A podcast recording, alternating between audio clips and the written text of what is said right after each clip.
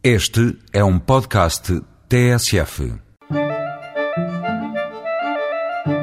Hoje propomos uma visita a Sesimbra e a descobrir os sabores do peixe espada preto.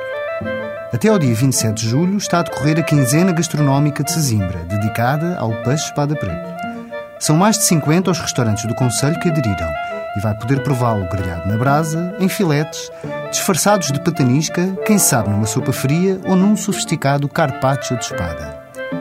Muito comum no arquipélago da Madeira, o peixe-espada preto é pescado em Sesimbra há 20 anos. Sendo ele também um bom gourmet, aprecia uma boa espetada de sardinhas frescas nos anzóis com que é capturado. O peixe-espada preto habita a grande profundidade, muitas vezes abaixo dos mil metros.